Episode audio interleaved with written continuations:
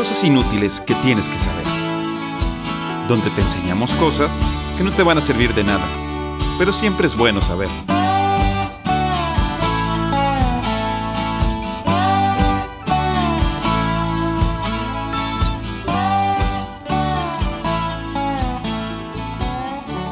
Hola, ¿qué tal? Y bienvenidos a un miércoles más de Cosas inútiles que tienes que saber, donde te enseñamos cosas que no te van a servir de nada.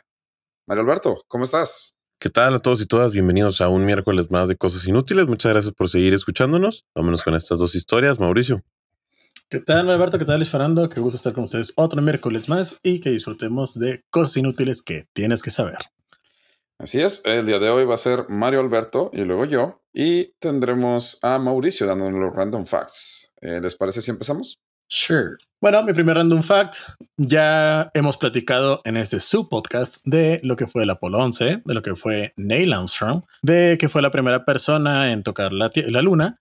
Y lo que pocas personas no recuerdan es que si bien Neil Armstrong fue el primero en pisar la luna, pocos minutos después le siguió su fiel compañero Buzz Aldrin. Y Buzz sí, Aldrin. efectivamente, Buzz Lightyear tiene relación con el nombre de Buzz Aldrin, de ahí salió básicamente. Sí. Pero fuera de esto, lo que mucha gente no sabe es que si bien Buzz Aldrin no fue el primero en poner un pie en la luna, sí fue el primer humano en orinarse en la luna. pues, Sí, sí, ¿alguien sí, sí, sí. Sí. Sí, sí, sí. Verán, llevaban- Ah, si alguien iba a tener ese título, qué bueno que fue él. Me, Sí, da- me da- sí. me da gusto.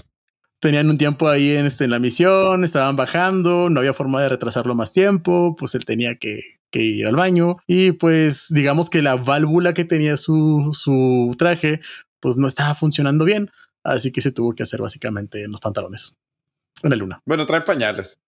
Sí, Pero sí, sí, obviamente sí, el, lí- el líquido se queda en el traje, obvio. sí, sí, sí, sí, sí, sí, sí, no, no, no, no fue una, no, no fue una orinada, así como, sí, sí, sí, como en la carretera, o, sea, No, puso- la mañana, güey. no escribió el post, o sea, no. Sí, no, no, no, No, no, que boss. se bajó los pantalones. Y... Sí, sí, sí, sí, sí, sí. No, pero sí fue el primero en orinarse en la luna. Así que Ah. pues ya, ya saben quién fue el primero y probablemente quien haya marcado primero territorio en la luna antes de cualquier bandera que hayan puesto. en realidad no, porque pues la pipí no cayó en la luna, pero, pero pues sí, Entendemos siempre- la metáfora. Sí, es correcto. Ok, muy bien. Está chido. Perfecto. No sabía. Pues sí. Uno de los dos tenía que ser, ¿no? O sea, bueno. No, de hecho sí, sí pueden haber hecho toda la misión sin. Pudieron haber sido no, ellos, sí. Ujú, Sí. Oye, lo que está gacho es el vato que se queda arriba. Ah, sí. Uno no baja. O sea, Sí. llega a la luna, ¿no? Pero no baja de la nave. Sí, fue lo que contamos, que se va por la parte de atrás y que dice que es No, el es punto más sólido. No, es O el sea, mismo. Es el mismo. No. Sí, No, porque él uno- le da la vuelta y luego él lo recoge. Según yo, hay uno que baja la luna, pero no se baja de la, no, no. la- de la navecita. No. Bajan los dos y el que se queda, Sí. se queda solo. Es la persona más En- solitaria que ha estado en la, Orbitando en- la luna Sí, 43 o sea, cu- veces. Cuando está del otro lado de la luna, de hecho, o sea, cuando le está dando la vuelta, es cuando dice, en este punto soy la persona más solitaria que existe. O sea, estoy Sí, más lejos Y- que cualquier otra persona. Bueno, Ajá. No, sí, no, sí, y sí. dice, dicen que dijo, que dijo, de aquel lado está toda la humanidad y de este lado estoy yo y quién sabe qué más. Para, Ah, allá. Uh, para allá. Y sí. en teoría, pues ya, hecho ya lo hemos platicado porque se supone que no sabían si iban a regresar. Este, y él tenía la, la orden de que si Buzz Aldrin y Neil Armstrong no podían regresar, que él regresara. Y dicen que ya después en una entrevista, él sí dijo de que yo no iba a regresar. O sea. Michael Collins se llamaba. Él dijo, si Buzz y Neil se quedaban allá abajo, yo me quedaba aquí. Pero haciendo qué, pues ni modo que. Pues, pues hasta que se muriera. Ay, no. Sí. Sí. Él dijo, yo, yo no iba a regresar sin ellos. Pues, imagínate dejárselos solos ahí. Ahí venimos. Bien, película de The Martian. Ahí, ahí- ahí nos vemos. Ahí regresamos. Ahí, ahí a la vuelta. Muy bien. Entonces, así es la historia de cómo Buzz Aldrin fue la primera persona en hacerse pipí en un lugar que no era la Tierra. Sí. Bueno, no. En la en Luna. un plan, eh, ajá, en un planeta que no Pues, es la Tierra. plane- planetoide, eh, asteroide. Luna. X. En un cuerpo celeste fuera de. Nadie le ha ganado. ¿De qué? Pues sí, o sea, nadie más ha hecho eso. No, no. Nosotros, yo creo que sí han hecho pipí en la Luna, pero. No sé, de ya desconozco, no, no, no investigué tanto la verdad. Pero nadie lo ha hecho. en- o sea, no ha habido el primero en Marte. si así lo quieres ver. Ajá. Está bien. Ok, perfecto. Eh, Mario Alberto, ¿te parece si pasamos a tu historia? ¿Cómo no? El día de hoy les traigo el de la Bahía de Tocayos. Ah, ok. Ahí les va. Amigos y amigas de cosas inútiles que tienes que saber. Mucho hemos hablado ya sobre esa pequeña gran disputa que tuvieron los dos grandes bloques comunistas y capitalistas en la más fría de las guerras y la personificación del capítulo de Arnold, el chico del pórtico, la llamada Guerra Fría. No lo dejará. Que neta, yo creo que hasta ya los aburrí con la explicación, pero es el periodo después de la Segunda Guerra Mundial, donde Estados Unidos y la Unión Soviética se pelean por liderar el planeta e imponer sus sistemas económicos, antagónicos como el capitalismo y el comunismo. Ya eso está muy hablado, pero hay un tema que a diferencia de mis ahorros para el retiro, no hemos tocado. Ese tema es una de las semanas más trágicas para los Estados Unidos, donde una vez más su inteligencia, poderío militar y ganas de imponer no pudieron tener éxito. En esta historia se involucran uno que otro personaje famoso y una que otra fecha, así que intentaré hacerlo lo más ameno posible. Neta, tengo como cuatro números, digo cuatro nombres y unas tres fechas. Solo que las fechas sí son un poquito importantes, así que a ese sí Ok. les recomiendo. Aquí se las vamos a, recordar para que se acuerden de. Recordar para que las se acuerden. fechas y de porque aquí se las vamos a recordar para que se acuerden de acordarse de las fechas. Para que lo tengan presente. comenzamos en el año 1959, en la isla paradisíaca, al menos hasta ese momento, de Cuba. El país, no la bebida, cuando Fidel Castro triunfa con su llamada Revolución Cubana, una vez que derrotó a Fulgencio Batista. Esta ni la platicamos, ¿va? Esa, No, no. esa no. revolución. Ok. Cuba tenía un, un- un gobierno. Fidel Castro se levanta en armas, gana Fidel Castro y dice, ah, ahora yo Sí. el presidente slash dictador slash militar, o como yo le llamo, el combo latino a mediados de siglo, pues una vez derrotado, este compa Fidel llega a La Habana y se proclama presidente de Cuba. Sorpresa, dijo nadie. A Fidel se le acusaba de ser comunista rojillo, lo cual desde la revolución y hasta diciembre del 61, es decir, dos años después de que ganó, él lo negó, diciendo que su revolución y su gobierno, sí, su gobierno era verde como las palmeras. Así decía él. Verde, Yo, yo no. verde Ok. como las palmeras. Hasta So, que en un acto público, ese mismo diciembre del 61, reconoció ser marxista, leninista y que lo sería hasta el final de su vida. No, Una vez más, sorpresa, dijo rojillo. Hasta este momento, Cuba era una pequeña piedra en el zapato para Estados Unidos, pero una vez que Castro saliera del closet comunista, pues digamos que dejó de ser una piedrita en el zapato y se convirtió en... eh, Algo Pues ahora mayor. sí en un problema. sí, tenemos un problema.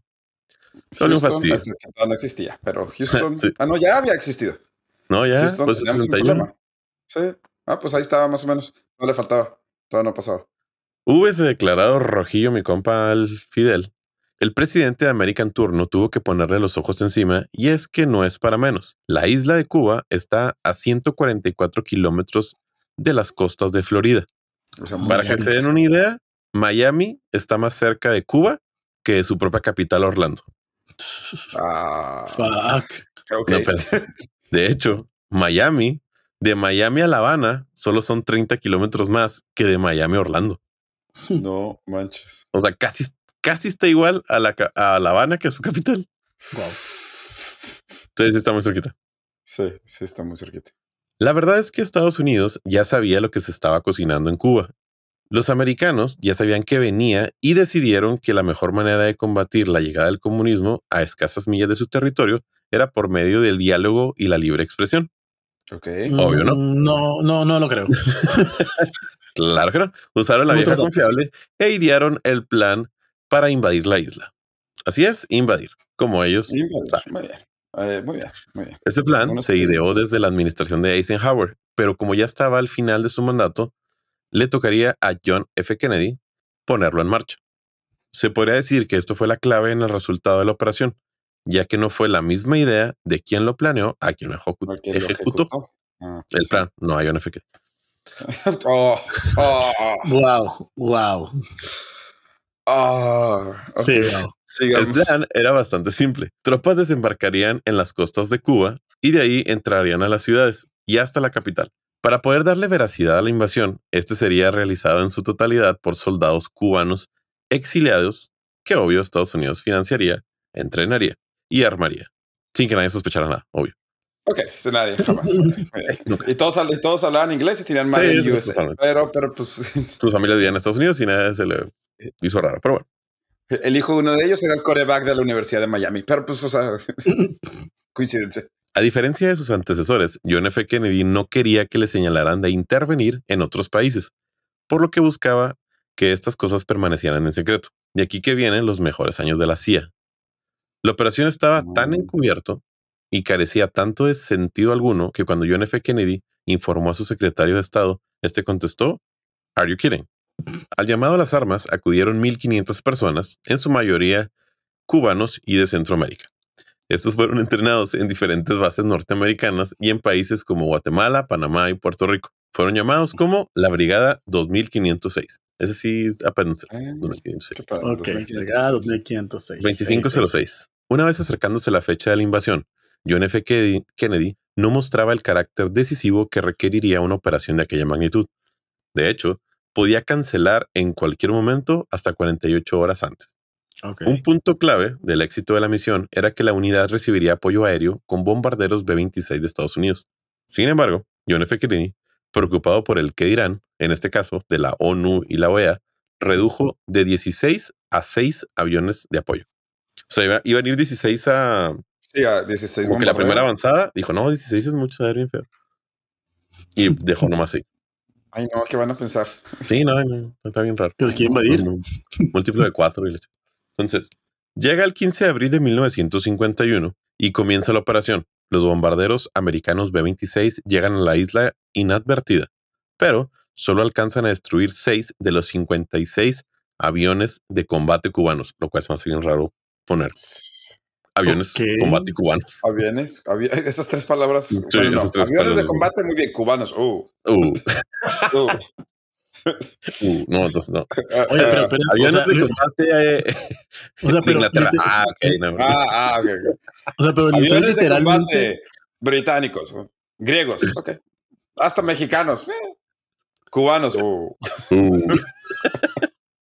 Así, en Mauricio. realidad no tiene nada de malo. Sí, perdón. o sea, pero literalmente llegaron como si nada a reventar los aviones cubanos. Sí, pero llegaron con 6 en lugar de 16. No, pues ya sé, pero pues no, no sabía que había sido tan abierta o la invasión, la Sí. verdad. No sabía Bonito. que tenían 16 aviones. No sabía que tenían aviones en Cuba, pero bueno, aparte de yo. eso. Cinco- cuando escuché 56 dije, wow. Es el, yo creo que la Fuerza Mexicana no va a tener 56 aviones de combate. Desconozco. 56. Hay una página de internet donde lo puedes checar. Sí, de hecho. Es- La verdad no creo que tenga 56, pero después les decimos. Bueno, los aviones estaban listos para regresar, pero John F. Kennedy ordenó frenarlo. Esta decisión fue una gran ventaja para la Armada cubana, quienes se subieron a sus aviones cazas T-33, los cuales tenían 55 listos para el combate. Reaccionaron y avanzaron sobre los buques que trasladaban a la unidad 2506, hundiendo dos de los cinco buques. O sea, casi la mitad. O sea, antes de llegar, antes de llegar ya ¡bleh! la mitad. Dentro de los hundidos no solo había soldados, lamentablemente, sino que estaban las provisiones y las armas. Bro. Sumada a esta mala decisión está el punto de desembarco. El mejor punto habría sido Bahía Trinidad, no solo porque daba la posibilidad de un repliegue más fácil en el caso de que las cosas no salieran bien, sino porque en aquella provincia había una gran ideología anticomunista, lo cual hubiera ayudado bastante por parte de, de los habitantes. Sí, pues sí. Pero una vez más, John F. Kennedy dijo, no, no, que él ya no, conocía... No. No, que ya ahí conocía Trinidad, que mejor- y pues que, que hacía mucho que calor y vio pues, los, que vio los reviews en Google y pues no, no. No tenía cinco estrellas en el Airbnb. Y no, buscó los lugares más instagramables estaban bien chafas, entonces no. Ah, co- como, como dato, dato curioso, nada más 475 aeronaves de, de, de Fuerza Armada tiene México. pues, te pasaste. Ah, entonces tenemos mucho más. Pero Más que Armada. 56, sí, eso es más que 56. Sí, perdón, Sí, me disculpa. Soy un imbécil. No, gracias a tus, no, no, no, gracias por tu servicio. Te quedaste en la bahía de Trinidad. Entonces John F. Kennedy dijo que mejor no, que mejor elegiría Bahía de Cochinos, en la provincia que le hace honor a su nombre, la provincia de Matanzas. O sea, se llama Bahía de Cochinos y la provincia de Matanzas. A la madre. Matan Yo- cochinos ahí, yo creo. Aquí estaba el peor suelo posible. Había pocos ciudadanos que los apoyarían. Una vez más, una vez que desembarcaron, se toparon con un terreno espantoso, el cual se les había dicho que tenía algas. Pero pues las fotos estaban un poco borrosas y no eran algas. En realidad eran corales filosos. Ah, mira nomás. eh, un Excelente. poquito diferente. Una vez que llegaron a tierra, este era un llano, lo cual impedía que se escondieran tras las montañas. No. Para cuando llegaron los tanques cubanos slash rusos, las, trop- las tropas del 2506 no les quedó más que retroceder al mar, dividirse o entregarse al enemigo. No, Hubo raza que se regresó al mar, güey. Pero bueno. Y pues supongo que se murieron ahogados en algún momento. Viendo esta situación, John F. Kennedy fue informado que tendría que actuar de manera inmediata. Se le planteó que, re- que regresara a los bombarderos, pero no accedió. También que mandara a sus propios casas para derribar a los cubanos, pero tampoco accedió. El comandante de la expedición, Pepe San Román, al verse superado en gran número por los cubanos, solicitó apoyo aéreo. No solamente se le fue ne- denegado, sino que le respondieron con un plan para evacuar urgentemente. El comandante se negó y respondió destruyendo los radios. Ah, ok. Ok, Eh, perfecto. Esta fue su manera de mandar un mensaje a Estados Unidos. Las tropas iban en un viaje de ida. La unidad 2506 luchó valientemente durante tres días, en donde causaron más bajas de las sufridas. Algunos de los que pudieron escapar de las islas en las pequeñas balsas fueron víctimas de la insolación y el hambre. De hecho, hubiera sido mejor que se entregaran, ya que la mayoría de los que se rindieron se les perdonó la vida y lograron regresar a Estados Unidos una vez acabada la expedición. mm, sí, es cierto. No Oye, además, esto- es- estoy, viendo, estoy viendo el mapa de Cuba. Este lugar está al sur. ¿Por qué no pudieron entrar por el norte, por algún lugar que estuviera cerca de Florida? No, todo mal. Es que Mm, John F. Kennedy no, no, no quería, güey. Esa era la Mm. realidad. Ok. De los prisioneros que intercambiaron, bueno, no inter, bueno, sí intercambiaron, pero no los intercambiaron por personas. Los intercambiaron por medicinas, armas y tractores. Ok, ok. Pero aún así vive el comunismo. La idea de no intervención por parte de John F. Kennedy no solo hizo que se tuvieran de los peores resultados de inteligencia por parte de Estados Unidos, sino que hubo un gran vencedor. ¿Quién fue? Fidel Castro. Fidel quien se proclamó como el gran vencedor de la invasión de Bahía de Cochinos, así. abatiendo por primera vez el poderío capitalista e imperialista de Estados Unidos.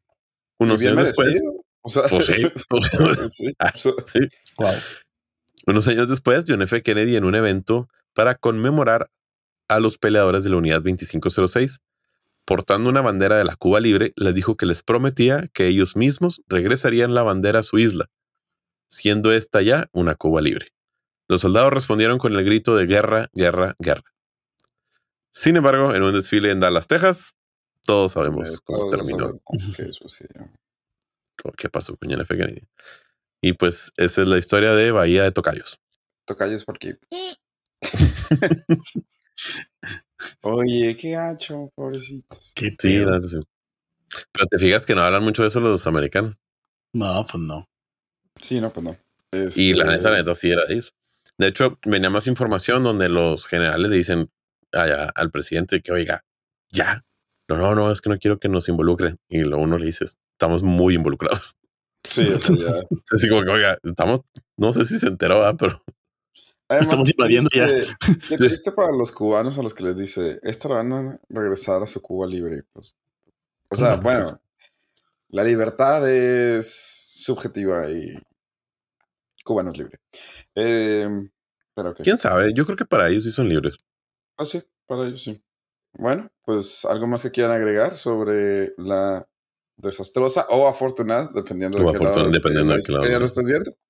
Porque pues supongo que los cubanos que soportan el régimen y el gobierno actual, pues para ellos es afortunado, porque eso les dio la posibilidad, oye, vencer a, a Estados Unidos, entre comillas, o a este eh, batallón, Brigada 2506, que no tiene nada que ver con Estados Unidos, pero todos tienen armas de Estados Unidos y sus comandantes apellidan Mackenzie, pero este... De hecho, está bien gracioso porque si se meten a buscar de que la información, uno de los comandantes es Robert McNamara. ¿Ah, en serio? Ah, sí. Sí. Mm. O sea, como político. O sea, no, no. Oye, no como- hablando de lo que dijiste ahorita, de- dependiendo de qué punto lo veas, me quedé pensando en la película que ahorita está de moda, la de Oppenheimer. Ah, sí. ¿Cómo la va a ver Japón? Pues como un no quiero hablar por los japoneses porque no soy japonés. pero entiendo que muchos de los japoneses de hoy en día, de hecho hay una historia muy interesante que les quiero platicar después sobre un japonés que regresa a la Japón post-guerra. Eh, él era soldado y se asusta de lo que ve en la Japón posguerra, porque Japón aprendió mucho de ese de, de las bombas atómicas. O sea, Para los bien japoneses para mal. para bien. Mm. O sea, yo me acuerdo mucho de haber leído un comentario en un foro en internet donde dice, dice, imagínate que vives con una persona que abusa de ti, o sea, que te golpea, pero como no conoces nada mejor, pues para ti es lo normal. Entonces llega la policía y lo matan. Pues obviamente al principio vas a estar triste, pero después cuando aprendes que lo que estás haciendo está mal, pues te das cuenta de que no estabas bien con esa persona.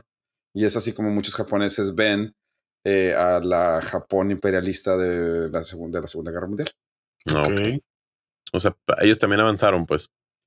Ajá. No sabía. Muchos de ellos lo ven como algo necesario Wow. para haber aprendido a ser el Japón que son ahora. Fuck. Eh, si tenemos algún amiguito japonés que está escuchando esto, por favor, desmiéntenos o dinos lo que piensas. Y discúlpanos si sí, sí, sí, sí, está muy Eh. mal todo esto. Sí. Como ya ha dicho Mario Alberto muchas veces, somos tres imbéciles con micrófonos. Dos profesionales y uno me alegría. Mabe, tu carrera sí cuenta, güey. Aunque no sabes si es ingeniería o licenciatura, sí cuenta, tranquilo. ¿Quién va? ¿Quién va? Ok, ¿les parece si vamos a una pausa y regresamos con el random fact de Mauricio y mi historia? Va.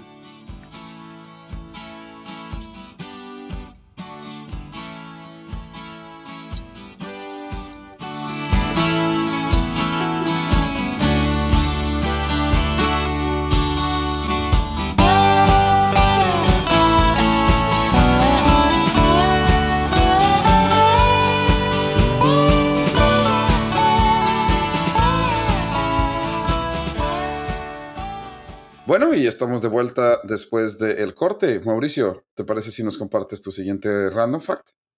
Con todo gusto, Luis Fernando. Y para no decepcionar a mi hermano Mario Alberto, esta vez les traigo un random fact bastante preocupante, triste. Y es que A mí me verán, gustan mucho de esos. el día de hoy acudí A al centro de Ciudad de. México. Eh, Sí.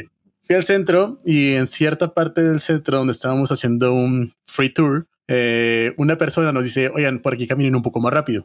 Y unas personas se acercaban a cierto edificio y dijeron, no, ahí no, ahí no, por favor, vénganse para acá. Y todos nos quedamos un poco consternados. Cuando preguntamos, "Oye, ¿qué pasó aquí o qué pasó o qué, qué onda? Me Dice, bueno, es que déjenme les cuento qué pasó aquí. Resulta que en el 2020 una persona sale de ese edificio con un diablito y unas cajas.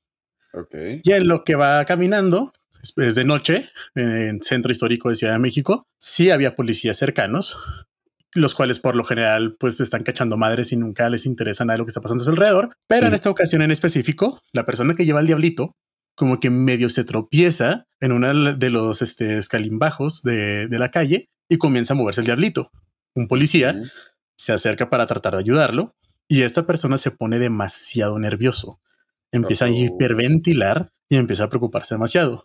El oficial le pregunta, oye, ¿qué llevas ahí? El joven no sabe qué responder y el oficial, junto con su compañero, revisan qué es lo que hay. Pues encontraron el cuerpo de dos personas descuartizadas en las cajas. Ok. What? Y es así como se entendió cuál fue el paradero de dos jóvenes, Alan Jair y Héctor Efraín, de 12 y 14 años, quienes habían Manches. desaparecido algunos, años, algunos meses atrás y eran del Estado de México. Al parecer, unos niños. sí, unos niños.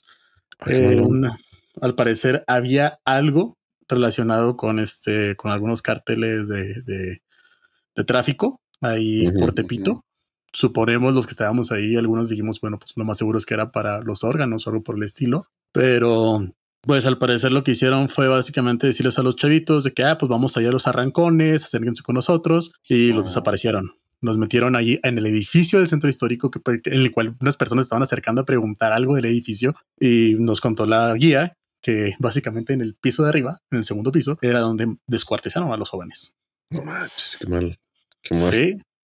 Fue tan traumático este evento que actualmente al parecer el gobierno municipal está buscando la manera de ya recuperar ese edificio, tirarlo y Pues- buscar algo más que hacer con ese, con ese recinto porque dicen que a, a- a raíz de eso se ha vuelto un lugar muy problemático.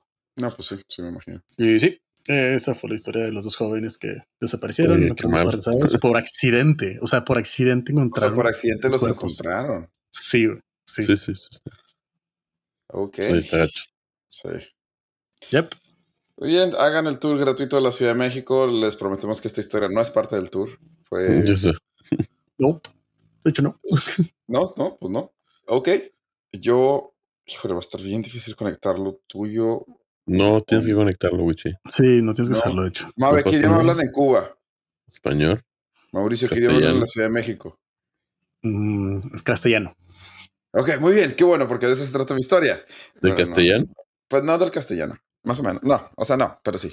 Ok, yo hoy les voy a platicar de uno de mis personajes históricos favoritos y quizás una de las figuras más importantes de la historia española y por ende, ya después van a escuchar por qué, pues de la historia de también del continente americano donde se habla es- español. Pero bueno, hoy vamos a hablar de John Ma, el conqueridor, o en español, ¿Qué? conqueridor, o en castellano, Jaime el Conquistador, quien fue rey de Aragón. Jaume es su nombre en catalán, el conqueridor es el conquistador en catalán. Eh, les voy a platicar la historia de Jaime el Conquistador. Nacido en Montpellier, Occitania, que es hoy en día Francia, pero en ese entonces era un reino, hijo de Pere II de Aragón, o Pere el Católico, quien fue rey de Aragón y conde de Barcelona, y de su esposa María de Montpellier. ¿María Este, qué? ¿Montequiel? María de Montpellier. Montpellier, la ciudad en Francia. Ahí fue donde nació Jaime Sí, el claro, Conquistador. claro, cómo no. Cerca de Toulouse. De hecho. No, sí, sí está cerca de Toulouse. No sí está cerca de Toulouse porque los dos son no, partes no de sabía, Occitania. solamente dije una ciudad. Dijiste la ciudad que sí es porque Toulouse de y Montpellier son parte de Occitania. bueno, Bueno, sí conozco Francia, pero nada de eso. Bueno, la historia de Jaime el Conquistador está llena de intrigas, está llena de drama y obviamente es, un, es histórica porque cambió completamente el, el rumbo de, de- Sí, el drama. El drama. A mí el drama, sí, sí, eh, Sí, Sobre pues, todo si es de gente que lleva más de mil años muerta. Eso es todo. Sí, está-. A mí me dices drama y cuando. ¿Qué te güey? Cuando la gente fumaba hasta en los hospitales, a mí me gusta mucho eso. güey. Pues este, Es lo para mío. que se den una idea, el drama en la vida de Jaime empieza incluso antes de que él naciera. Porque al parecer su padre, Pere, eh, o Pedro en español, no estaba enamorado de su esposa, como pues es algo muy común, eh, era, era algo muy común en el medievo, ¿no? Porque nomás los casaban Sí, por casarlos. Eh, de hecho, después de casarse, la pareja rara vez estaban en la misma ciudad. Pedro no visitaba a María y no era porque tuviera gustos diferentes, era porque no le gustaba a María. O sea, tuvo dos hijos ilegítimos con sus amantes y a María no la tocaba. Ok. Así que la reina dijo, este, obviamente, pues al- tenemos que tener un heredero. Así que en una de sus visitas la reina decidió engañarlo. Le pidió a una de sus asistentes que le dijera al rey que había una mujerzuela que lo deseaba con tanto fervor que lo esperaría en el castillo de Mirabal, a las afueras de la ciudad. Así que lo único que tenía que hacer el rey era ir al castillo, tener relaciones con esta mujer y ya, nomás para divertirse. El rey accedió y fue al castillo y pues en realidad la mujer era su misma esposa, pero él no se dio cuenta. ¿Saben cómo se dio cuenta? Se dio cuenta No. al día siguiente cuando la mujer se levantó para abrir la puerta y dejar entrar a 24 miembros de la corte, dos notarios, el abad de Montpellier y el mismísimo obispo, para que todos fueran testigos de que acababan de tener relaciones y de que si ella se embarazaba era hijo de Pedro. Ah, güey. Eso No, es muy no. divertido, güey. De hecho, dicen que cuando él le reclamó, le dijo, pues es que solo un balador y un hacer". acuario. Ahí está. Sí, o sea, sí, sí. Este, obviamente, Pedro, pues, ¿eh, Mauricio? Fíjate, o sea, lo simpático es que realmente ese modus operandi se usaba antes en derecho, en derecho familiar, en los juicios. Básicamente eso era lo que hacías. O sea, buscabas, o sea, poner un 4 en un motel, te ponías de acuerdo con la persona del motel, conseguías la llave del cuarto, llamabas a un notario que hiciera una factorial, básicamente, y básicamente se esperaban allá afuera hasta que se escuchaba ruido. Y pum, todos llegaban grabando literalmente con la rollo. Sí, así lo hacían. Así era como demostrabas una infidelidad. Pues aquí más bien querían demostrar que Pedro embarazó a María, porque María no quería embarazarse y que dijeran que el hijo no era de ella. Ah, Digo, que no era de, de Pedro. Sí, sí, claro, Entonces, claro. Sí, bueno, pues no sé, funcionó. Eh, nueve meses después, el 2 de febrero de 1208, nacería Jaime, quien básicamente solo vería a su padre como unas dos veces. De hecho, su papá lo usó como moneda de cambio, porque uno de, uno de sus vasallos más poderosos se levantó en armas. Jaime, eh, Pedro le pidió ayuda al Papa y eh, a, cambio les dijo que se podían quedar con su hijo Jaime en un monasterio si querían ellos educarlos. así, que, así que desde los dos años el pobre Jaime viviría alejado de su madre y sin ver a su padre en un monasterio. Esto hasta que a sus cinco años, eh, Pedro, el, el, papá de Jaime, moriría en la batalla de Muret contra los franceses. Jaime en ese entonces tenía cinco años y se convertiría en el nuevo rey de Aragón y conde de Barcelona. Obviamente todo esto en papel porque pues es un niño de cinco años, no puede ser rey, así que tenía un regente que se llamaba Sancho de Aragón. Pero como ya dijimos, la intriga y el drama del medievo pues no se iba a quedar atrás, así que Sancho fue destituido eh, cinco años después y cuando eligieron al Papa de que, oiga, señor Papa, pues tiene que escoger a, quién va a ser el regente señor de. Señor, tiene que escoger quién va a ser el regente de, Aragón. Él dijo como que, ¿cuántos años tiene el niño ese? Diez. Ya, pues ya, que sea él. Así, a los diez años, Jaime fue coronado y se convertiría en Jaime I de Aragón y Jaime II de Barcelona. ok. Y pues si ustedes creen que su trabajo es difícil, pues imagínense que durante los primeros meses del reinado, todos los, los los nobles de Aragón crearon un consejo real para ayudarle, entre comillas, al, pequeño rey a gobernar. A sus 11 años eh, se levantarían eh, en armas algunos de sus vasallos para quitarle la corona. De hecho, Jaime lideró su primera batalla a los 12 años, montado en un caballo, contra los nobles. Así es. Eh, cuando cumplió 13 años, Jaime se dio cuenta que la única forma de volverse rey era cumplir 20 o casarse. Esas eran como que las dos condiciones. Así que decidió. Cumplir 20 era algo complicado, sí, pues sí. Cumplir 20 estaba complicado. sí, sí, sí, Entonces se casó con Eleonor de Castilla, hija del rey de Castilla, como le dice su nombre. Este matrimonio sería los primeros inicios de la complicada relación entre estas dos eh, coronas, la corona de Castilla y de Aragón, que pues después se vuelven lo que conocemos ahora como España, que de hecho de ahí vienen los reyes católicos. Pero bueno, eso es una historia que pasa como 300 años después de esto. Como contexto histórico, en este entonces la mayoría de España era dominada por los moros. Sí, estamos hablando de cuando los moros llegaban poquito abajo de Madrid. Valencia, todo eso era parte de, los moros, no era de, los reinos eh, católicos. También cabe resaltar que Eleonor, la nueva esposa de Jaime, era 17 años mayor que Jaime. Eso es lo que se iba a preguntar, ¿cuánto le llevaba? Ella tenía 30 años y Jaime tenía 13 cuando se casaron. A la madre. Así es. Una vez que la pareja contrajo matrimonio y dándose por consumado el mismo, el niño tenía solo una idea en mente. Recuperar las tierras de la península en manos de los moros. Porque claro, eso es lo que piensa un niño de 13 años. Sí, claro. suena algo casual que pensaría. El matrimonio sería... en secundaria? Ay, los moros, ¿dónde están los moros? ¿Dónde están ahí? Que, que nos regresan nuestras tierras. El matrimonio sería obviamente un caos y de él solo nacería un hijo, Alfonso. Después de ese primer encuentro, o sea, después de la noche de bodas, el honor se mudaría a Castilla y no volvería a ver nunca jamás a Jaime. Jamás, o sea, ¿Y ya con eso se embarazó, según ella? Pues se embarazó. o sea, lo vio una vez. Lo vio una vez, en la noche de bodas. Tuvieron relaciones una vez y me estás diciendo que con eso se embarazó. No sé qué les daban antes en el medievo. Pues también la mamá, también la mamá de Jaime se, embarazó engañando en una noche a Pedro. O sea. Ok. Bueno, no había 23 and Me ni esas cosas. Entonces. este. Pero bueno, para este entonces eh, Jaime ya estaba entrando a la adolescencia. A sus 15 años tendría que lidiar con otra revuelta de los nobles de Aragón, la segunda. Cuéntelas, ¿eh? porque va a tener bastantes.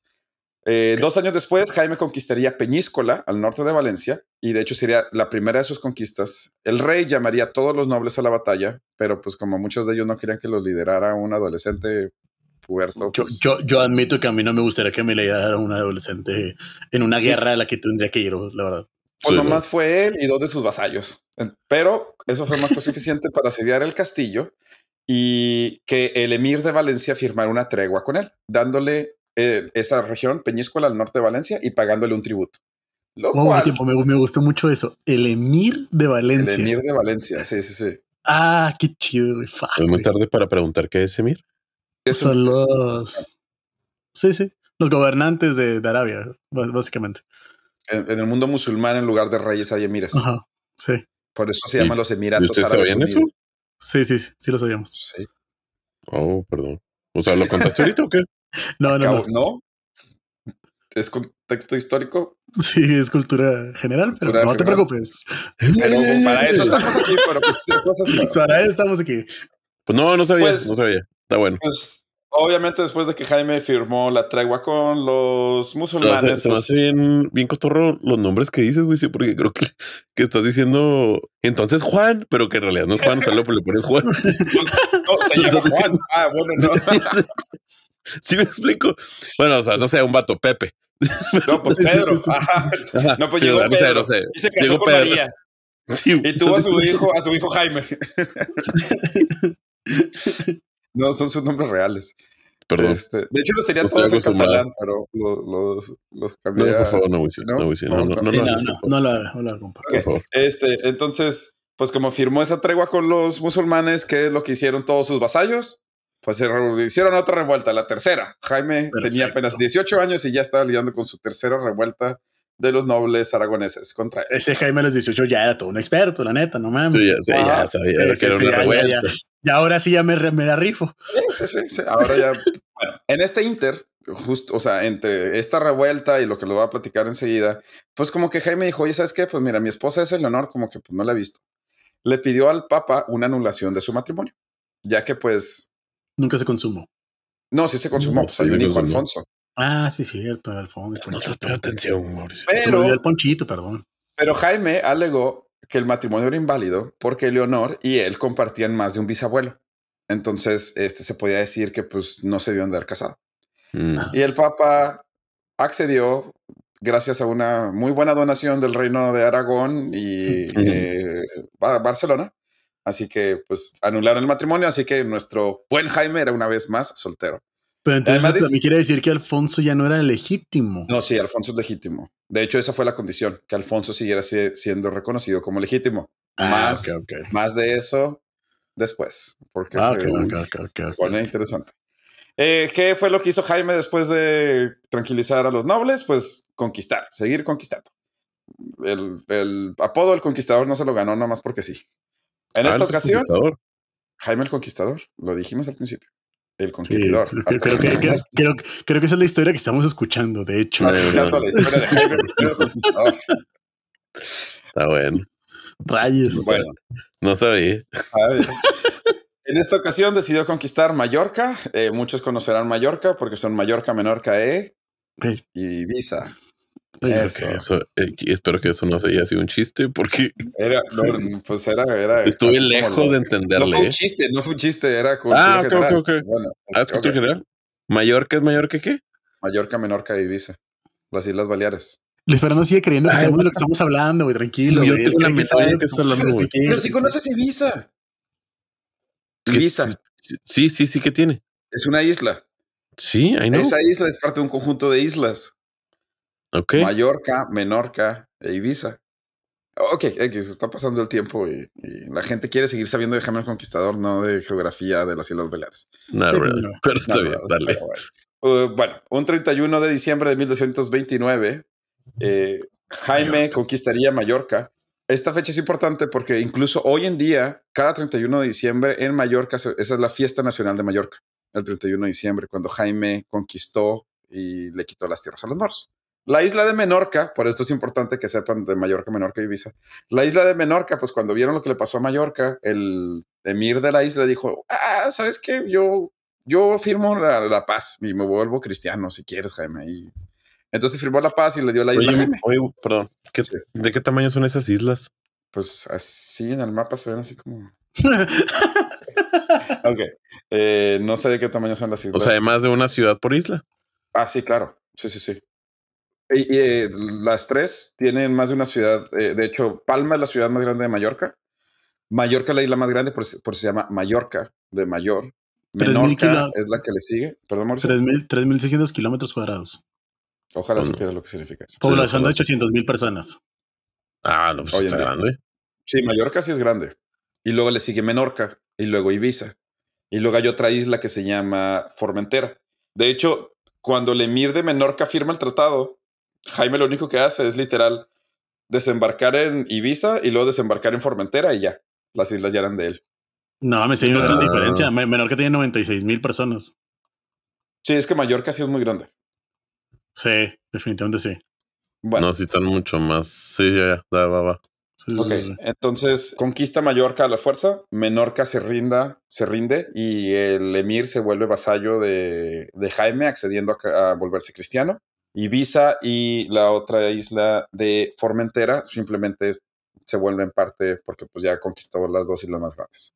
Eh, y aquí viene lo interesante porque después de esto, Jaime regresa a Barcelona y se casa con la que se convertiría en su reina consorte más importante, Violante de Hungría. Ese es el nombre, no existe, yo pensé que se llamaba Violeta en español, pero no, se llama Violante de Hungría, la reina húngara, le decían. La pareja se conocería literalmente el día de la boda y la leyenda Ay, dice que Jaime se enamoró perdidamente de ella desde el momento que vio sus ojos azules debajo del velo. Ese matrimonio le daría a Jaime nueve hijos. Damn, eso suena Eh. a la preparación perfecta para un problema muy serio por ¿Cómo el reino. ¿Cómo se viene? Cuando- porque cuando conquista Mallorca, eh, y Mallorca, Menorca, Ibiza y. Escuchaba la los isla de honorarios para la sucesión. Sí, sí, Mau. sí, sí, güey. Sí, güey, no mames. eh, Chao. crea el reino de Mallorca. Entonces ahora Jaime ya no solo es reino de Aragón, ahora también es rey de Mallorca y conde de Barcelona. Y pues ahora sí, Oye, están después de haber. grandecitas las islas, ¿eh? ¿No están chiquitas? No, no están chiquitos. No, No, no están nada chiquitas. No puedo creer que sigan viendo las islas. Oh, Bueno, pues después de conquistar las islas, adivinen qué pasó cuando regresó a Aragón, además de casarse. Otro levantamiento de los nobles. ¡Yay! Vamos, otra vez, el cuarto. Sí. A lo que Jaime les dijo, ¿saben qué? Miren, ya, ya estamos rucos para esto. Vamos todos a conquistar Con, con sus 24 años, dices tú. con sus 24 años. a sus experimentados 25 años les dijo, ¿cuántos años hemos "Ya, estado batallando ya? Ya estuvo, ¿no? Ya estuvo. ¿Y qué fue Ya lo que hizo? grandes. Eh, ya están grandecitos, ¿no? Ya están grandecitos, ¿no? ¿Qué les parece si nos juntamos todos y vamos a conquistar Valencia? A lo que nosotros dijo, ah, bueno, Jalo. Así que se fue a conquistar Valencia.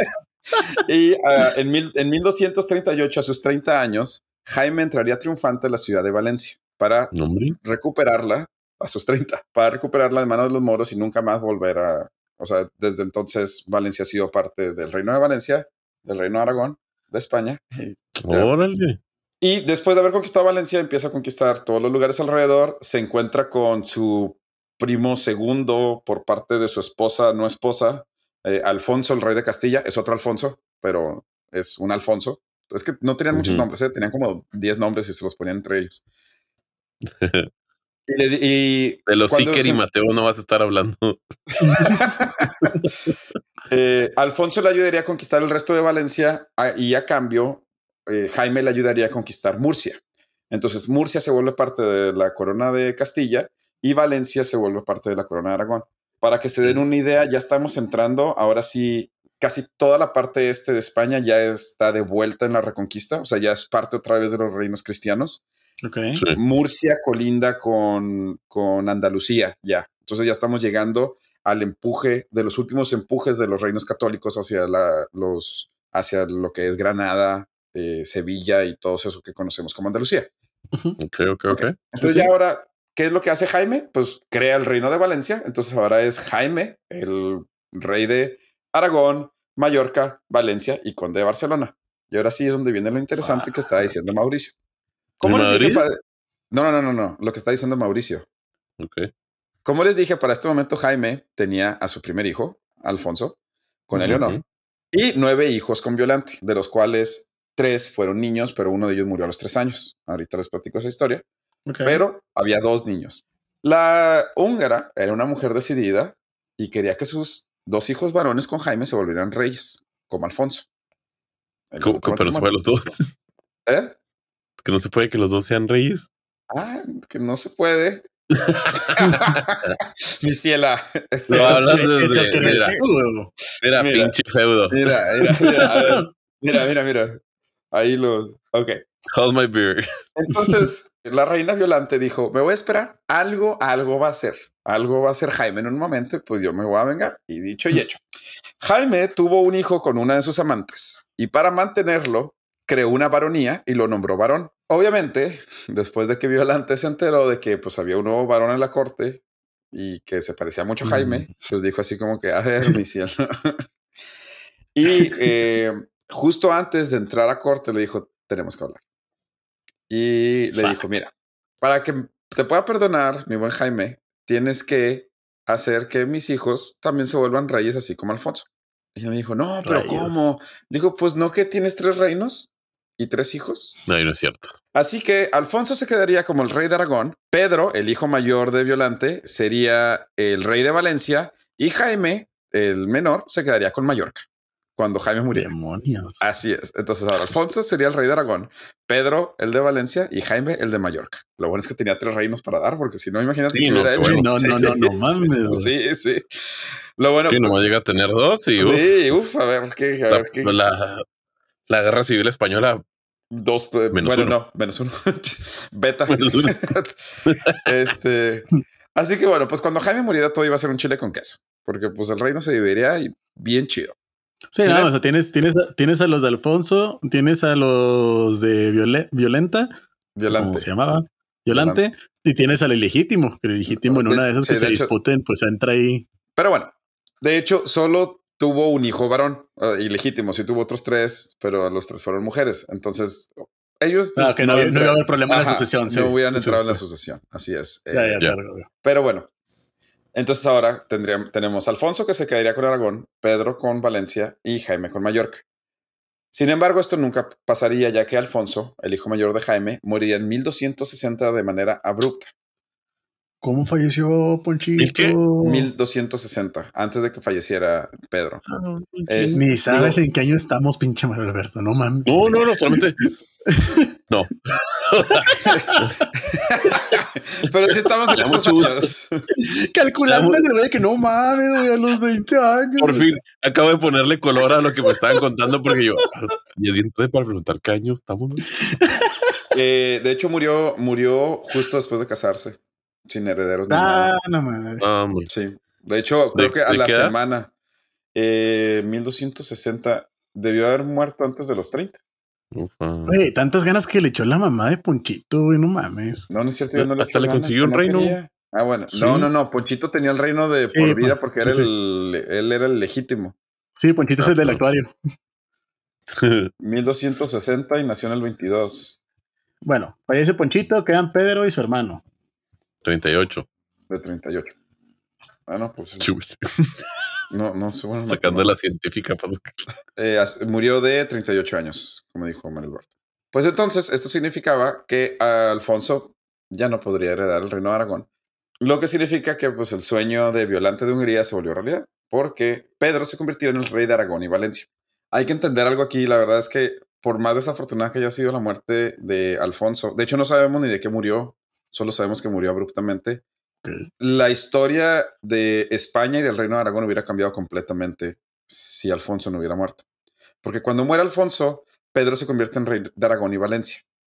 Entonces es, se vuelve el reino de Aragón, el que conocemos hoy en día como el reino de Aragón. Si no hubiera muerto, entonces eh, ahora sí se hubiera hecho el Chile con... Porque hay que recordar que el Sí, otro, sí, sí. Jaime, es rey de las islas, entonces a él no le importa porque él no colinda con sus hermanos.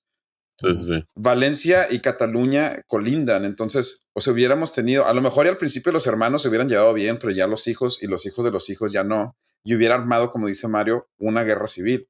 La muerte de Alfonso, aunque lamentable para Alfonso, fue afortunada para la historia de España y pues para la historia de, pues, de todos nosotros. Em, y ya sé que están pensando, ah, pues de seguro Violante de Hungría está muy feliz por esto. Pues no, lamentablemente la esposa de Jaime había muerto eh, antes, murió en 1251, nueve años antes de que pasara esto. La reina consorte de Aragón, Valencia y Mallorca moriría de una fiebre que contrajo al cuidar de su hijo Ferran, quien moriría a los tres años. Dicen que Violante fue en contra de los consejos de los médicos reales, lo cuidó hasta el último día, el niño murió en sus brazos y a los pocos días ella empezó a mostrar los mismos síntomas y moriría también. A ver, entonces, entonces, de- déjame recapitular un poquito. O sea, entonces, de los nueve hijos que tuvo con Violante, tres tengo entendido que habían sido hombres. Sí, Uno ya falleció. uno acaba de ¿Quedan fallecer, dos? pero uno cuando, acaba de fallecer. cuando consigue la división de los reinos, todavía no nacía este, este hijo, el que murió. ok, ya, ya. Sí, Ferran. Ya, sí, Ferran sí. es Fernando en, en catalán. Sí, sí, sí. O sea, en ese entonces nomás existían estos dos, nomás existían eh, Pedro y Jaime. Sí, sí, sí. sí. Entonces, cuando nace Fernando, a los tres años enferma Y a pesar de que los médicos le dijeron a Violante que pues el niño iba a morir, ella estuvo hasta el último día con él y se enferma de lo mismo que tenía el niño y muere también. Pues se petatea. Ya, ok. Jaime entraría en una muy fuerte depresión después de la muerte de su esposa, al punto que sus hijos tuvieron que fungir como regentes no oficiales en los reinos. O sea, ni siquiera quería salir del castillo de lo triste que estaba de la muerte de su esposa. Rayos. Durante todo este tiempo, Jaime seguía lidiando con otro, un- por lo menos un levantamiento de nobles y luego otros dos levantamientos de los moros que eran sus vasallos. ¿Y cuál fue la forma en la que arregló el problema con los moros? Creó la Inquisición de la Corona de Aragón. Rayos. La. Inquisición entra a la Corona de Aragón gracias a Jaime para tratar de controlar. Los de quejas y sugerencias. No, no.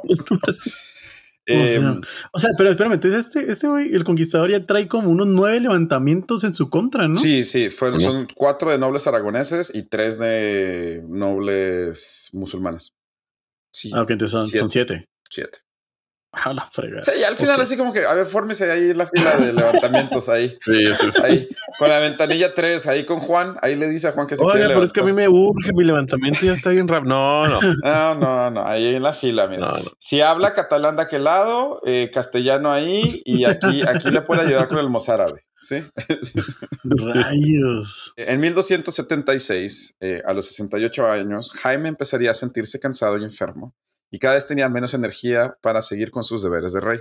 De hecho, ese último año lo pasaría en su residencia real en Valencia. El 21 de julio de ese año, 21 de julio, Jaime manda llamar a sus hijos y abdica a todos los tronos y los nombra reyes. Pedro se convertiría en Pedro III de Aragón, Pedro I de Valencia y Pedro II de Barcelona. Su reinado sería tan importante que sería apodado Pedro el Grande. Su hermano Jaime Mm. se convertiría en Jaime II de Mallorca. Y pues él ahí chilling en sus islitas, se la pasó bien a gusto. Sí, todo. eh, era como que el batito el, el, el, el hippie. De hecho, su apodo sería Jaime el Bueno. Así como que Jaime el Buena Onda. Jaime el del after. Güey, Jaime el de. Es Jaime el divisa. Sí, sí. Sí, sí, sí, así, así. Exactamente No Así es. Sí, sí, sí. Eh, esto, esto pasa el 21 de julio. El 27 de julio de mil- del mismo año, de 1276, tan solo seis días después de esto, eh, Jaime moriría a los 68 años de edad en Alcira, Valencia. 63 de esos 68 los viviría como rey de Aragón y conde de Barcelona. Durante todos esos años crearía el reino de Valencia, el de Mallorca, ayudaría a los castellanos a conquistar Murcia y se convertiría en una pieza fundamental de la reconquista de España. Los restos del rey reposan hoy en día en la Catedral de Valencia y cientos de estatuas de él mismo adornan las calles de muchas ciudades catalanas, valencianas y en las Islas Baleares. O sea, estuvo chido. O sea, es una. Sí, es un, O sea, tiene un, tiene un final, pues. sí, tiene- sí, murió a los 68 de, pues de tristeza y grande. Digo, a todo esto hay que reconocer, se le murieron dos hijos, bueno, tres hijos, porque se murió Alf- Alfonso, se murió Ujú. Ferran y una de sus hijas muere también. Ok. Y luego muere su esposa. Dicen que, eh, di- dicen que nunca se recuperó de la muerte de, la, de su esposa húngara, o sea que en realidad se estaba muy enamorado de ella. Digo, igual tuvo hijos ilegítimos, pero. ¿Y pero qué hablaban? Eh, ¿Catalán? Todos ellos hablaban catalán. Excepto. Alfonso. Alfonso hablaba castellano. No sé cómo lo hacía para comunicarse con su papá. No hablaban mucho. No, de verdad, no se llevaban mucho. O sea, de, de- de hecho, de hecho, dicen que Jaime siempre quería tratar de no reconocer a Alfonso, aunque no podía. Porque no quería que él se quedara con los reinos, porque era el, el que era menos cercano a él. Qué raro no hablar lo mismo que tu papá. Sí, de hecho. Y en ese entonces que no había Google Translate ni nada, ¿eh? O sea, Sí, no pasa nada, ¿no? O sea que. pero, di- pero dicen que él sabía un poco de castellano, Jaime. Por lo mismo de que se casó con Eleonor y siempre, siempre fue muy cercano al reino de Castilla. en catalán y castellano está muy, Sí, muy parecido. sí. Y en ese entonces todavía era más parecido.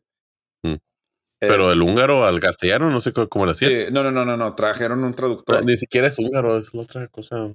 Mugati o Sí, Magyar, Magyar, algo así, ¿no? Magyar, Magyar, Magyar. Este, bueno, pues sí, esta es la historia de Joma o Jaime, el conquistador. Tiene nombres en siete idiomas porque conquistó tantos lugares que hablan tantos idiomas que tiene idioma en castellano, en catalán, en occitano, en mallorquí, en Que es occitano. la el idioma que se habla en Montpellier y Toulouse. Ok. Muy parecido al catalán. Ok. Para mí va a ser Jimmy el Conquistador. Sí. Yo no sabía eso. El buen Yo sabía que tenía un idioma diferente ahí. En... Sí, es muy parecido al catalán.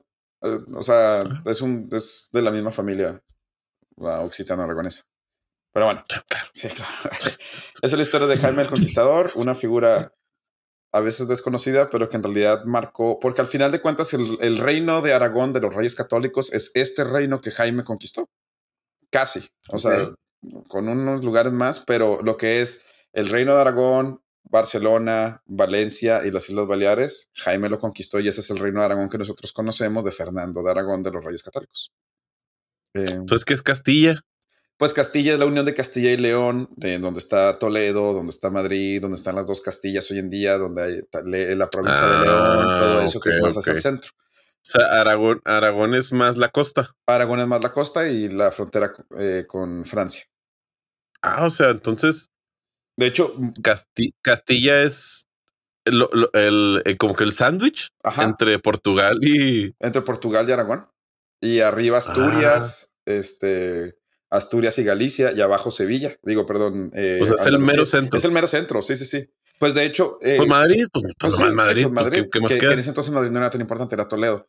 Pero por Ah. eso aquí lo que, lo que pasa es, eh, durante esta reconquista, Jaime empuja por las costas y Alfonso de Castilla empuja hacia abajo y le hacen como que una mancuerna a, a los moros. Ya. Ya, ya, ya. Pero a ver, tengo una duda. ¿Cuánto, lleva, cuánto tiempo llevaban los moros ahí? Eh, pues esto es, esto es en el, el siglo XIII. Los moros conquistan Castilla, bueno, empiezan a conquistar lo que es hoy en día España a partir del siglo VII. Ya llevaban casi. ¿Sabes qué sería 400, padre? Y 500 no lo hemos platicado. Porque, yo sé, está, está extraña la pregunta, pero ¿por qué existe Portugal? Ah, ¿Y pues cómo? ¿Se me explico? por el Papa. O sea, ¿el papá lo divide o qué? Sí, el Papa decide que pues Portugal es Portugal. Después podemos, hablan- después podemos entrar más en, en detalle de por qué Portugal se vuelve. Es que es lo mismo de por qué San Marino existe en medio de Italia. O sea, Nah, nah, pero esos no, esos- esos no valen. bueno, ok. pues, o por qué Galicia, por qué mí, Galicia no es la otra vez también le- dije a Mayela, le está diciendo Mayela, mi esposa, ¿cuál crees que sea la ciudad más cara para vivir? Y yo le dije, no, yo, yo creo que por metro cuadrado San Francisco, Nueva York, Hong Kong. No, Mónaco. Yo, güey. Pues sí, pero no vale, güey. O sea, o sea, sí, güey. Ah, ok. esas ciudades no valen, güey. Esas ciudades Ok, ok. Mónaco, Luxemburgo, Liechtenstein, no valen. San no, Marino, no, no, no, Vaticano, pues nada. yo te estoy hablando de, de ciudades normales, güey, con, con recibos de agua, güey. O sea, con- sí, güey. No paraísos fiscales, ok. Sí, no, no, o sea, con una ciudad normal. O sea, con dominos. Pizza. no con dominos de Dominos. Ah, sí, se- según yo, para este entonces eh, ya tenían casi 400 años en, en la península ibérica. De hecho, la mayoría de, o sea, todos Pero estás de acuerdo que con, e- con esos años, güey, sí, ya no es, ya no son soldados cuidando un cuartel, o sea, ya es parte de tu cultura. Sí, pues de hecho de ahí vienen muchas de nuestras Son palabras. 12 generaciones, pues. De ahí vienen muchas de las palabras, tanto en catalán, español y portugués. Ajedrez, almohada, azúcar, todas esas palabras vienen de, de... De hecho, así es como entra el ajedrez a Europa. Porque es que, Ah, sí. es que en algún momento los musulmanes españoles, pues dijeron, oye, pues si ya estamos aquí, pues hay que intentar conectar con, pues, con los otros reinos del mismo continente. Pero obviamente siempre A mí me llama mucho la atención lo parecido físico que existe entre los turcos, los españoles y, oh, pues obviamente nosotros. Sí. Pues sí, pues es que... Sí, está así de que, ay, güey, Sí, sí. somos como que los... Y podría, podría llegar a decir, no sé por qué, pero que somos más, nos parecemos más a los turcos que a los españoles. Pues sí, o sea, por el sol. por- ¿No? Porque es más... eh, No, bueno, ah, ¿No? Es, es que además, de hecho, hace poquito estaba leyendo que había emires en España que eran pelirrojos. Porque Ah, como, como, como a veces se trataban de casar con la gente que ya estaba ahí, con los nobles que ya estaban ahí, pues algunos de esos nobles eran celtas. De hecho, esta- la palabra esclavo viene de eslavo, porque la mayoría de los esclavos en, en esa parte de España venían de los países eslavos. no manches. ¿Ve?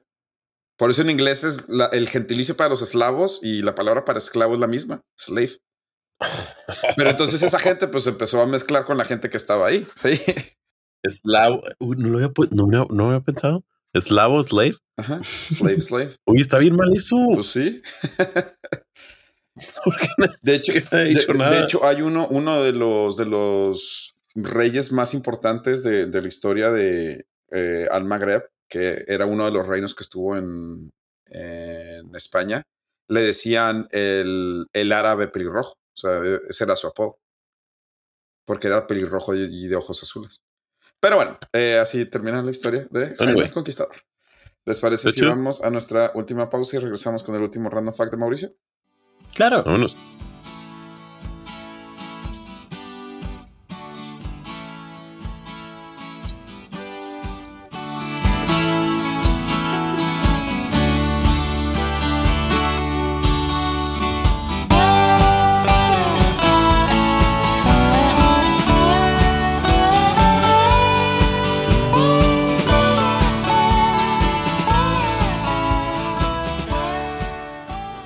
Bueno, después de la historia de Yoma el Conqueridor, Mauricio.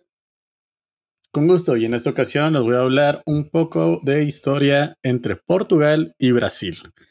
Específicamente de un personaje. Pedro. El Peter. Otro Pedro. Porque de Pedro no nos cansamos aquí. De Pedro no nos quedamos cortos en cosas inútiles que tienes que saber. Verán, este Pedro eh, se convirtió en Pedro IV de Portugal. Sin embargo, a temprana edad de 10 años, si no mal recuerdo, fue enviado como niño a Brasil para cuidarlo y protegerlo de pues algunos pedidos que tenía ahí Portugal con Francia. Sí, un tal Napoleón que estaba así. Un tal Napoleón que estaba ahí haciéndola de borlote. Entonces, dicen que Pedro se enamoró tanto de Brasil que cuando se coronó se convirtió en Pedro IV de Portugal, pero su nombre a la vez se convirtió en Pedro I de Brasil. Uh, Él reconoció básicamente como emperador oficial de Brasil y fue el primer emperador de Brasil. Se supone que este monarca, cuando fallece, pide que su corazón sea enviado a Oporto y su cuerpo sea enterrado en Brasil, No. porque ante su amor a Brasil, él quería quedarse en Brasil, pero su corazón siempre estaría con su pueblo. Ah, Oye, bueno, pero espérate. ah, ¿En, Sí, qué- en qué sí, parte de. Brasil? Porque Brasil está así como que bien grande. y decía que- No, Déjame Río Janeiro, Río de ¿en qué Janeiro. parte? Sí, Río de Janeiro, ¿En Río qué momento? Porque, a ver, Sí, de Río Janeiro, Según- cuando era capital. lo que sí, lo que sé, lo que sé de la historia de Brasil es que, ah, ¿cómo está el pedo? Invas- invaden Portugal y este güey huye a Brasil. Sí. Ajá. ¿Sí, verdad? Sí, sí. ¿Todo bien? Entonces le dicen, los de Brasil le dicen, hola, Hola, Pedro. hola perdido, sí, hola perdido, sí. Oye, corazón, de- pues como que, Despídete bien, ¿no? sí, sí, sí, como que ya no te van a apoyar allá, ¿verdad? ¿No? Entonces como que, sí, como que ya somos independientes, ¿no? ¿O qué? O Sí, sea, algo es- así. según, yo- según yo, esa es la historia, como que lo no tenía otra más que sí, ya son su- súper independientes, siempre son ¿cuánta independientes. independencia? Inde- Pues Independiente. básicamente por, por esa razón se convierte en primero de Brasil, de hecho. O sea, Ajá, básicamente sí, es así. Ah, Independiente. ¿Sabes la historia? Sí, sí, Sí. sí, por, sí por ahí la cosa, de hecho, sí, sí, sí. Ah, ok, ok. Pero de los Sí, es cosas como que, interesantes. o no, si te independizas o te Independizamos. martirizamos. pues algo así, pero quedó enamorado de ahí, su cuerpo quedó ahí, su corazón quedó acá. Pero lo más simpático es que lo que no se sabe mucho es que hay dos estatuas por ahí, una que está en Lisboa y otra que está en Río de Janeiro. Y la que está en Lisboa se encuentra dirigiendo exactamente a los puntos cardinales hacia donde se encuentra Brasil. Mientras que la que está en. Río de Janeiro se encuentra dirigida exactamente hacia donde se encuentra Lisboa. Es Ah. como que el abrazo de Pedro No manches. Sí, güey, sí, sí, sí, güey, sí. De hecho, actualmente el corazón de, de Pedro fue prestado por Portugal a Brasil. Actualmente está en Brasil como préstamo nada más. Este ya después lo van a regresar. Pero sí, fue como que algo que conmemoraron ahora. ¿Y en qué lo tienen? ¿Cómo todavía lo tienen? Está embalsamado, embalsamado. Básicamente mom- momificado. Y sí, básicamente esa es la historia de Pedro. Lo que sí es importante mencionar es que ahí hay un rumorcillo de que la estatua que está como de Pedro IV en Lisboa, pues realmente no fue creada como Pedro. Realmente por ahí hubo un movimiento entre los franceses, entre que si es tuya es mía, y al parecer se parece mucho a Maximiliano de Habsburgo, de México. No Ay, manches. punto medio. Ajá. Ni tú ni yo. Sí, sí, sí, sí, sí. Hagan al Max, al Max mexicano. O sea, es como que, oye, pues esta estatua de Maximiliano se ve interesante. Pues se parece a Pedro, ¿no? Pues yo creo que es Pedro, ¿no? Sí, póngale que es Pedro. Por ahí, ese es el rumorcillo, pero eso sí ya no me consta. Lo que sí les puedo decir es que están esas dos estatuas ahí volteándose a ver bien padre. Qué bonito. Casi como construir una catedral que no debería construirse en una ciudad. Puebla. Puebla eres tú. Ok, bueno, perfecto. A ver si, como dice Mario Alberto, les traemos un poco más de la historia de cómo Portugal terminó siendo Portugal y no solo una provincia más de España. Esperemos que hayan disfrutado el capítulo. No olviden votar por su favorito. ¿Algo que quieran decir antes de despedirse? Muchas gracias por escucharnos y esperemos vernos la próxima semana. Vale. Nos vemos el próximo miércoles. Sale, hasta luego. Muchas gracias. Chao, gente.